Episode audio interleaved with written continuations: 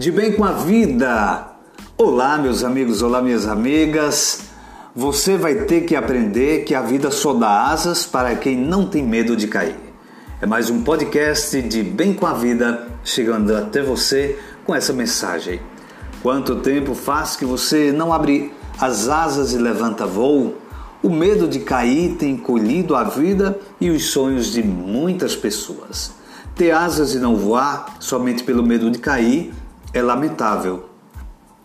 Quanta felicidade desperdiçada por causa da nossa acomodação.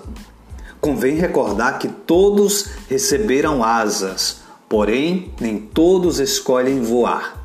Abrir as asas e voar supõe coragem, saber correr riscos, aceitação de possíveis quedas.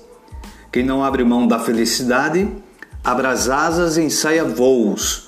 No começo, voos rasantes. Com o passar dos dias, alturas são conquistadas e a vida passa a ter um sabor extraordinário. Não esqueça, é possível levantar voo sem sair do local onde você se encontra.